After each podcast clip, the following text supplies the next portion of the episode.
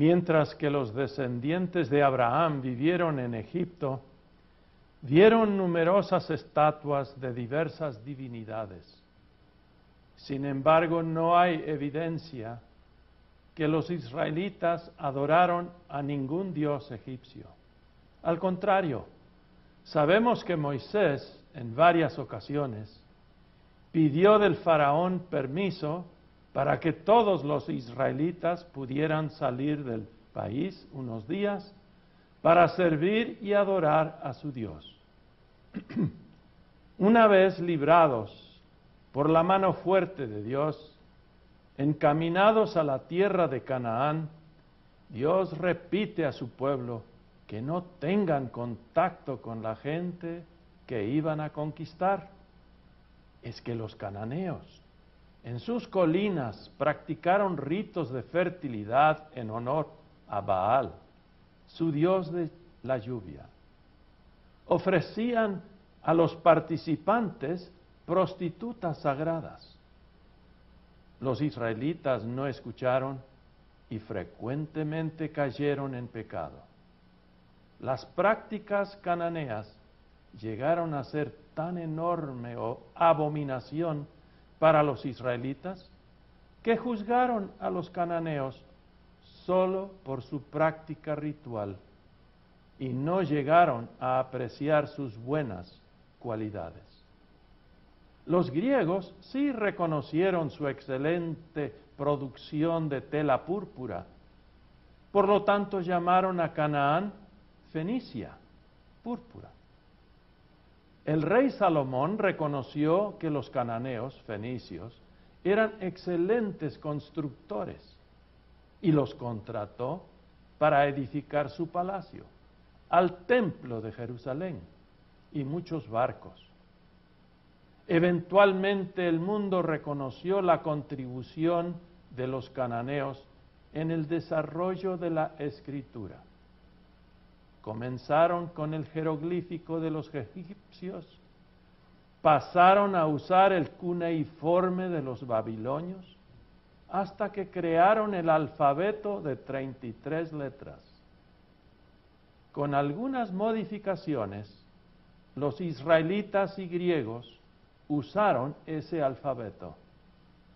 ¿Cuántas personas agradecen a los cananeos fenicios por su creación del alfabeto que es usado en los escritos hebreos, arameo y griego, los únicos tres idiomas de las sagradas escrituras?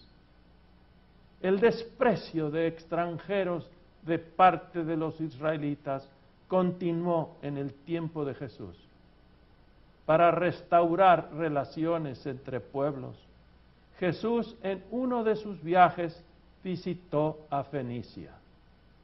Dejaré que una mujer cananea nos explique cómo Jesús trató de restaurar relaciones entre judíos y cananeos. Al principio uno que otro está, no está tan seguro Mientras que Jesús estuvo en la región de Tiro y de Sidón, una mujer de nuestra región comenzó a gritar a Jesús y a decirle, Señor, hijo de David, ten misericordia de mí. Mi hija es gravemente atormentada por un demonio. Pero Jesús no le respondió palabra. Sus discípulos que representaron el pensar común de desprecio de los cananeos, se acercaron a Jesús rogándole, despídela, pues viene gritando detrás de nosotros. Al principio me sorprendió cuando Jesús dijo, no soy enviado, sino a, las ovejas perdidas de la casa de Israel. ¿Tenía Jesús el mismo sentir que el pueblo de Israel? Pero la mujer no se dio por vencida, sino se postró ante él diciendo, Señor, socórreme. Respondiendo Jesús dijo, no está bien tomar el pan de los hijos y echarlo a los perros. Yo me quedé alarmada con esa expresión, llamar a esa mujer perra, pues los israelitas siempre nos llaman perros.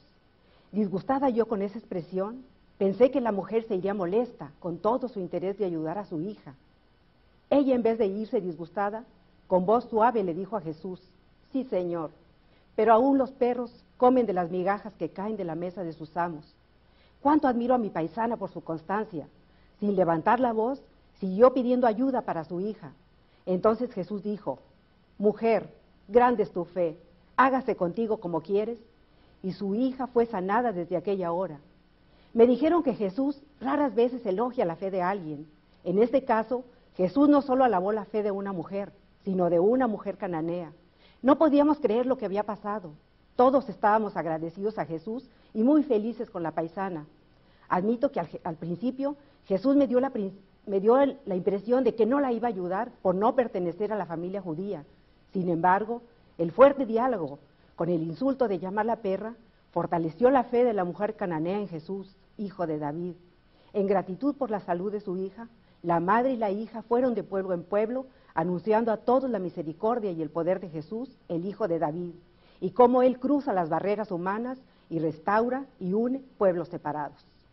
Me alegro que la cananea reconoció que Jesús vino a restaurar a los enfermos y unificar a pueblos separados. Esperábamos el mensaje de restauración de los tres grupos religiosos que trabajan entre nosotros. Pero ya oyeron de los fariseos cuyo nombre significa separatista, los eseños que se jactan de ser aún más separatistas que los fariseos, y los saduceos, por amar al dinero, encuentran favores de Roma creando división entre sí y entre los fariseos y los eseños. El resultado, multiplican la división en nuestro propio pueblo aunque los tres dicen seguir los mandatos de Dios dados por Moisés. ¿En quién se puede confiar con tanta división y pleito entre gente que se llama pueblo de Dios? Otra separación entre samaritanos y judíos también vamos a mencionar. Los de Samaria eran descendientes de la tribu de Efraín, hijo del gran José por muchos años los de Judea y Samaria se aceptaron, viviendo juntos como hermanos. Por lo tanto, muchos preguntan, ¿cuándo comenzó la separación? Cuando los asirios conquistaron a Samaria en el año 722 a.C., se llevaron muchos israelitas a la esclavitud. Trajeron a gente suya a vivir en Samaria para cultivar las tierras y así poder enviar las cosechas a Asiria. Los nuevos colonos eran paganos. Con el tiempo se casaron con mujeres samaritanas. El resultado, hubo una mezcla de creencias y una mezcla de razas, ambas prácticas estrictamente prohibidas por Dios en el Levítico. Cuando los judíos regresaron de la esclavitud babilónica por edicto de Ciro, se enteraron que los samaritanos estaban muy conformes con su mezcla de razas, creencias y prácticas religiosas. Por ejemplo, los samaritanos felizmente festejaron sus ritos en la cima del monte Gerazim eso era otra prohibición que Dios insistió que sólo se debía celebrar y sacrificar a Dios en el monte Sión, en Jerusalén. Por lo tanto, los judíos consideraron a los samaritanos unos herejes, que no les importó quebrar las leyes de Dios en el Pentateuco. Al reconstruir los muros de Jerusalén bajo órdenes de Nehemías, los samaritanos hicieron todo lo posible para impedírselo. Esto agravó aún más la división que aún perdura hasta nuestro día. Dos discípulos de Jesús siguieron en esa misma onda de animosidad, pues al pasar por Samaria rumbo a Jerusalén, los samaritanos no querían hospedarlos. Juan y Jacobo preguntaron a Jesús, ¿Quieres que enviemos relámpagos como lo hizo Elías y que los consuma? Jesús los regañó diciendo, el Hijo del Hombre no ha venido para perder las almas de los hombres, sino para salvarlas. Jesús nunca olvidó a los samaritanos en su plan de salvación. Antes de ascender a los cielos dijo a sus apóstoles, me seréis testigos en Jerusalén, en toda Judea, en Samaria y en todo el mundo. Seguidamente una samaritana relatará tres momentos en que Jesús habla de acciones ejemplares de diversos samaritanos. Imagínense a un judío decir que hay un buen samaritano. Es más común oírles decir, ¿puede un samaritano hacer algo bueno? Jesús contó la parábola siguiente respondiendo a la pregunta de un intérprete de la ley.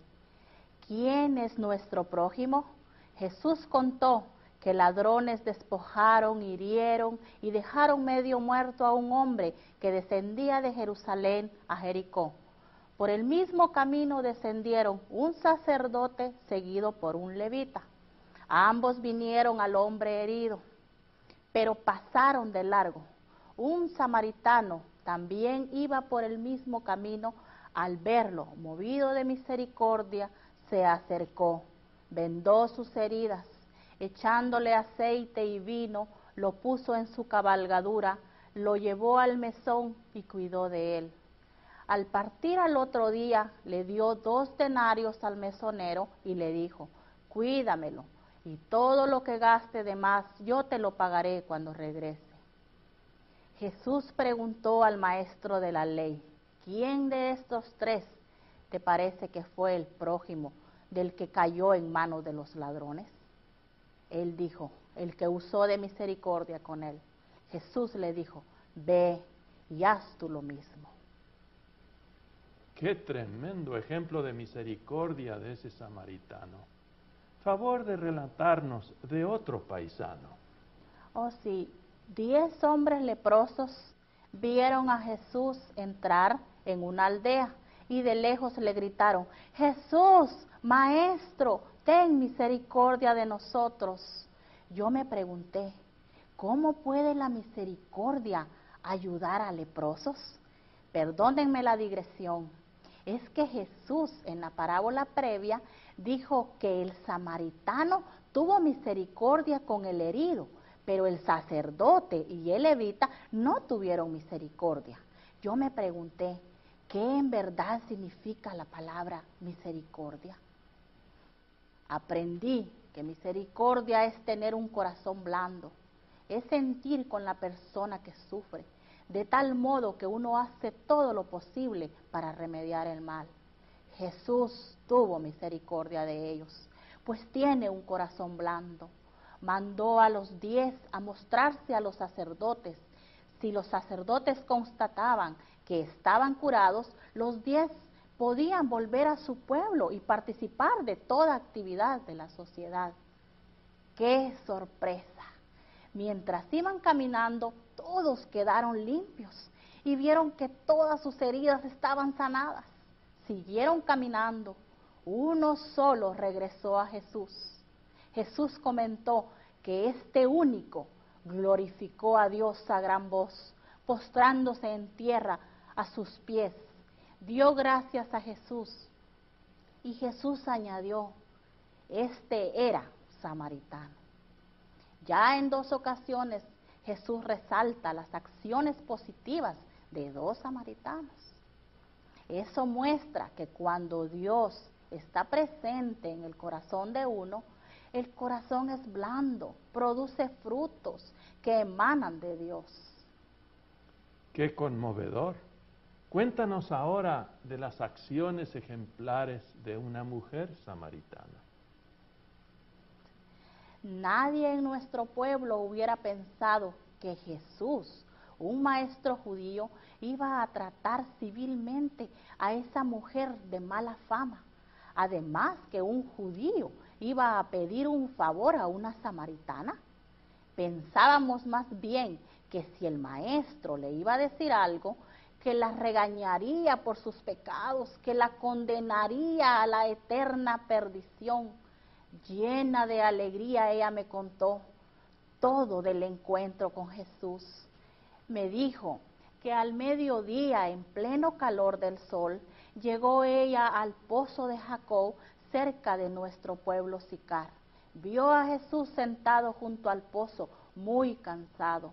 Él le pidió por agua. En vez de darle de beber, ella admite que comenzó con él el acostumbrado pleito, incitándole. ¿Cómo tú siendo judío me pides a mí de beber, que soy mujer samaritana? Jesús le dijo, si conocieras el don de Dios y quién es el que te dice dame de beber, tú le pedirías y él te daría agua viva. Le dijo la mujer, Señor, no tienes con qué sacarla y el pozo es hondo. ¿De dónde pues tienes el agua viva? Siguió explicando, cualquiera que beba de esta agua volverá a tener sed. Pero el que beba del agua que yo le daré no tendrá sed jamás, sino que el agua que yo le daré será en él una fuente de agua que salte para vida eterna. Aunque me confesó que no entendió lo que Jesús le decía, dijo, dame Señor de esa agua para que no tenga sed ni venga aquí a sacarla. Jesús le pidió que busque a su marido. Ella le confesó que no tenía marido. Jesús le respondió al mostrarle conocer su pasado, diciendo, bien has dicho, no tengo marido porque cinco maridos has tenido y el que ahora tienes no es tu marido. Reconoció ella que era profeta y dijo, sé que ha de venir el Mesías llamado el Cristo. Cuando Él venga nos declarará todas las cosas. Jesús le dijo, yo soy el que está hablando contigo. De, llena de emoción, ella dejó su cántaro y fue a la ciudad para contarle a todos, venid, ved a un hombre que me ha dicho todo cuanto he hecho. ¿No será este el Cristo? Entonces salieron de la ciudad y vinieron a él.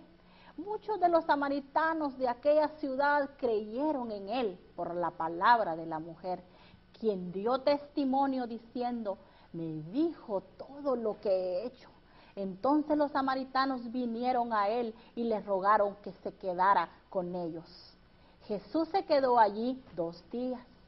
Muchos más, muchos más creyeron por la palabra de él. Decían a la mujer, ya no creemos solamente por lo que tú has dicho, pues nosotros mismos hemos oído y sabemos que verdaderamente este es el Salvador del mundo, el Cristo.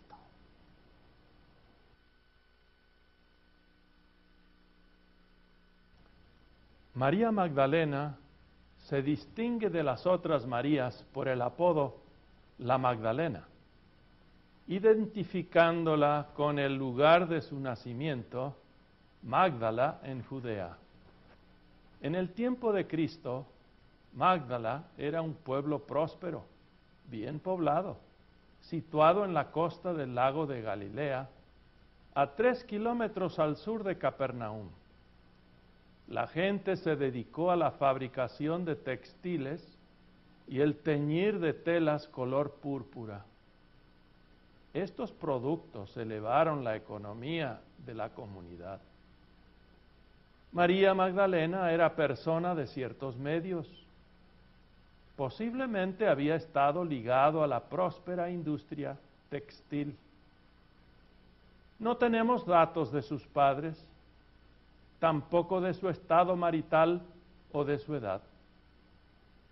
Se repite que junto con otras mujeres sirvió a Jesús y a sus discípulos en sus viajes. Eso indica que no tenía obligaciones fijas en el hogar.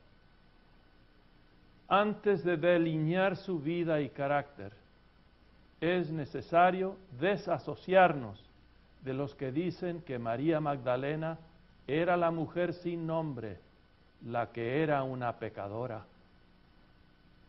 Es verdad que el Talmud afirma que Magdala tuvo mala fama y fue destruida debido a su abierta práctica de la prostitución.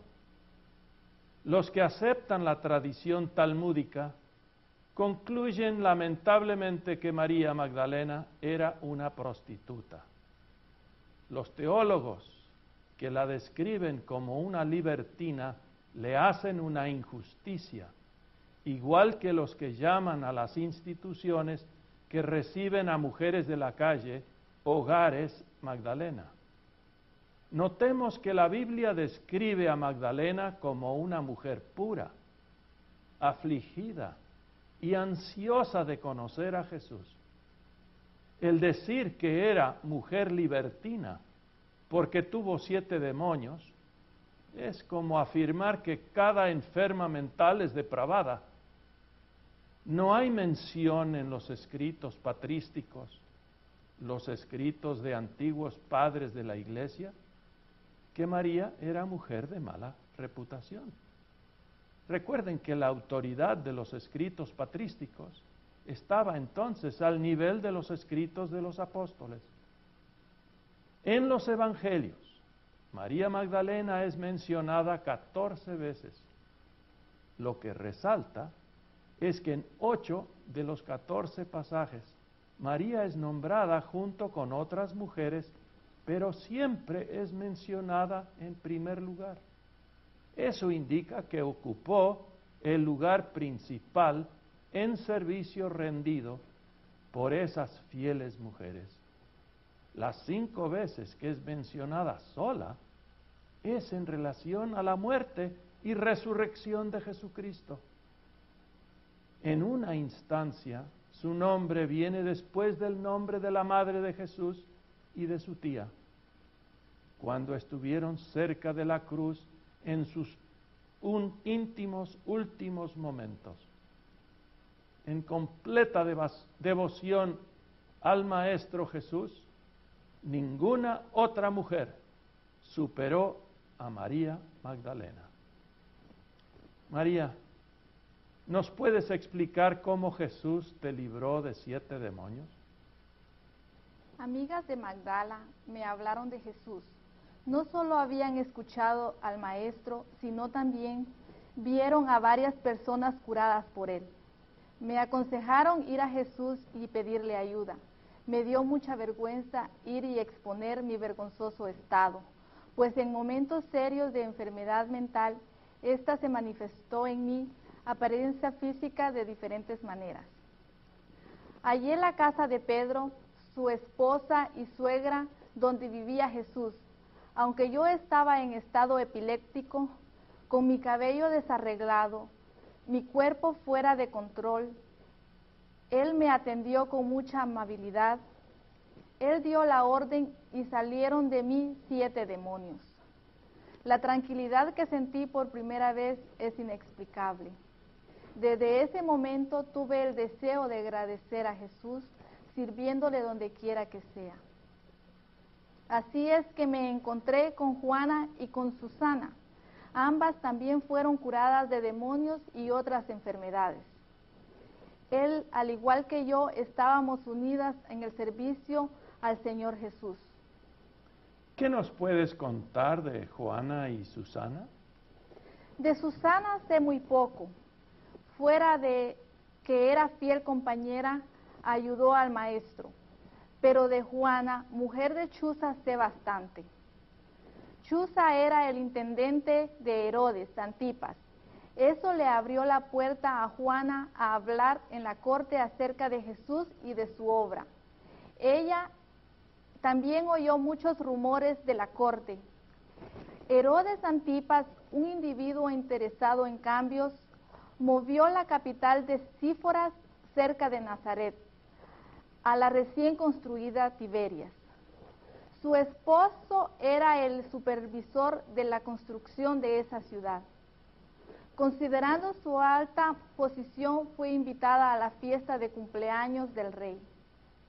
Dijo que por poco vomitó los alimentos que había consumido al ver sobre una bandeja la cabeza de Juan Bautista. En otros momentos, Chusa escuchó al rey lamentarse de este trágico evento, pues él gustaba escuchar a Juan el Bautista.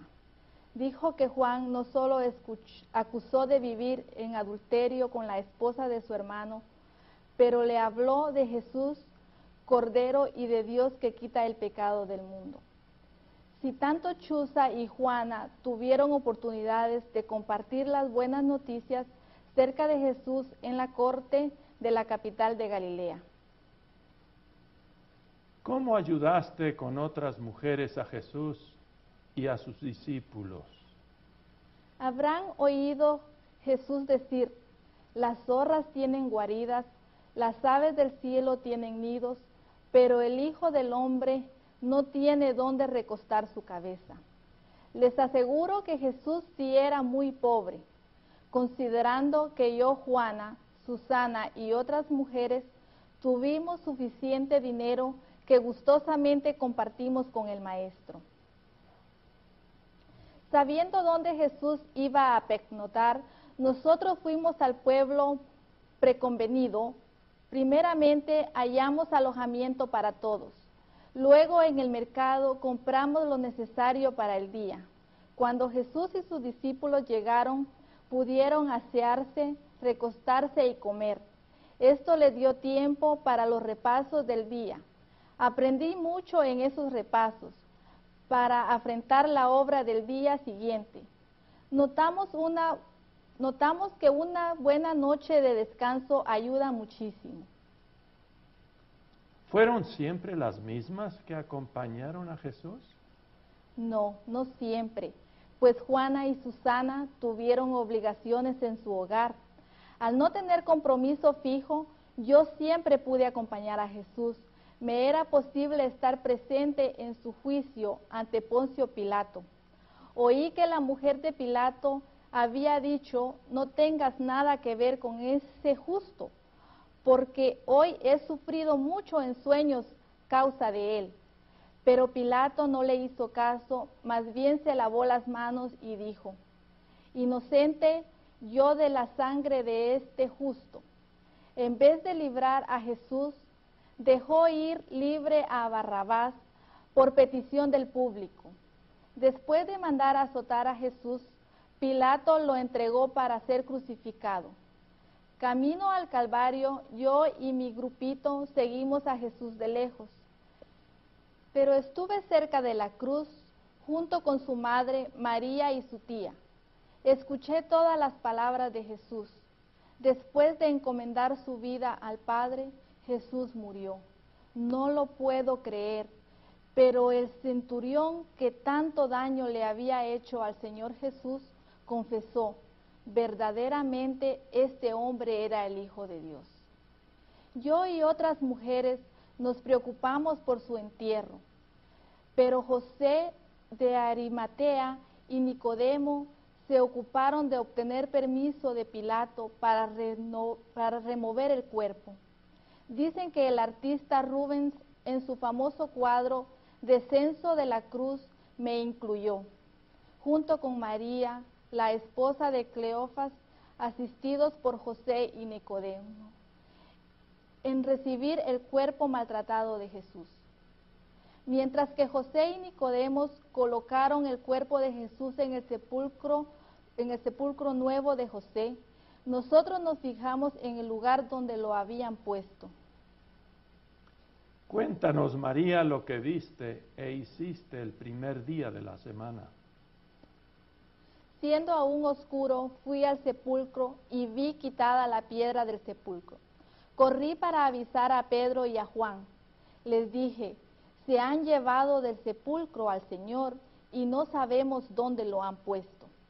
Ambos corrieron al sepulcro y vieron a los lienzos y al sudario colocado aparte. Ambos sí creyeron, pues antes no habían entendido las escrituras que era necesario él resucitara de los muertos. Yo estaba llorando junto al sepulcro. Me incliné para mirar adentro.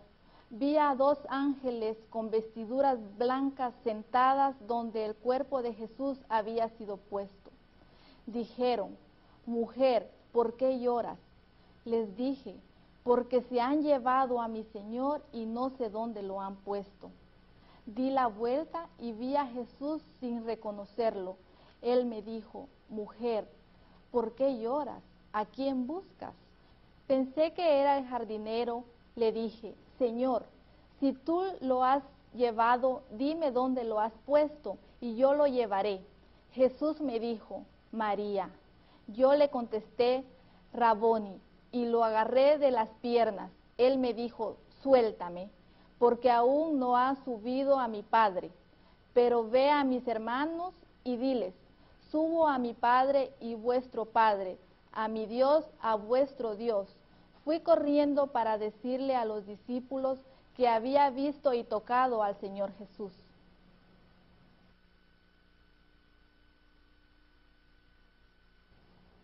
Las tres mujeres de tres diferentes trasfondos mostraron cómo fueron recibidas y ayudadas por Jesús.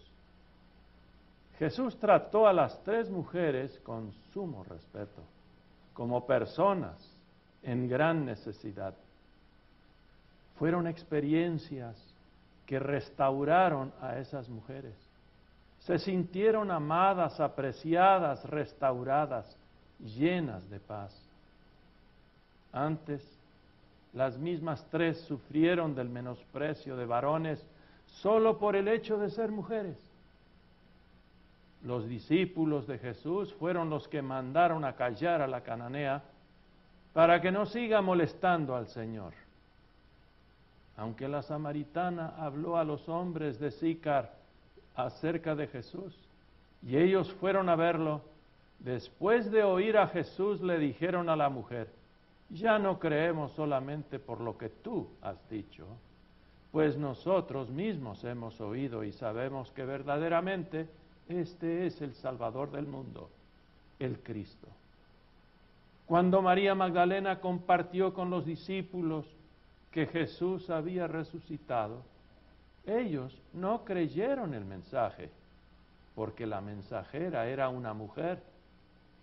No olvidemos que muchos hombres piensan que los siete demonios que Jesús le sacó, en verdad, eran siete pecados mortales, que ella era la mujer sin nombre, que ella era una mujer de la calle.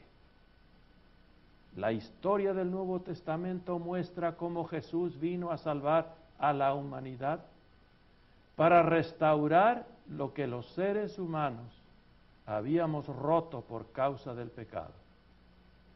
Pablo dijo a los Gálatas que por el bautismo en Cristo las enormes diferencias son quitadas.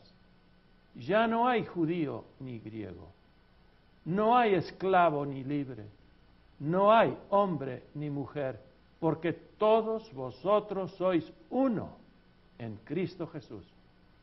Pues todos los que habéis sido bautizados en Cristo, de Cristo estáis revestidos. Lamentables divisiones siguen en pie en nuestros días, inclusive entre las relaciones de hombres y mujeres. Unidos en fe en Jesucristo, dejemos que Jesús restaure y una lo que sigue dividido.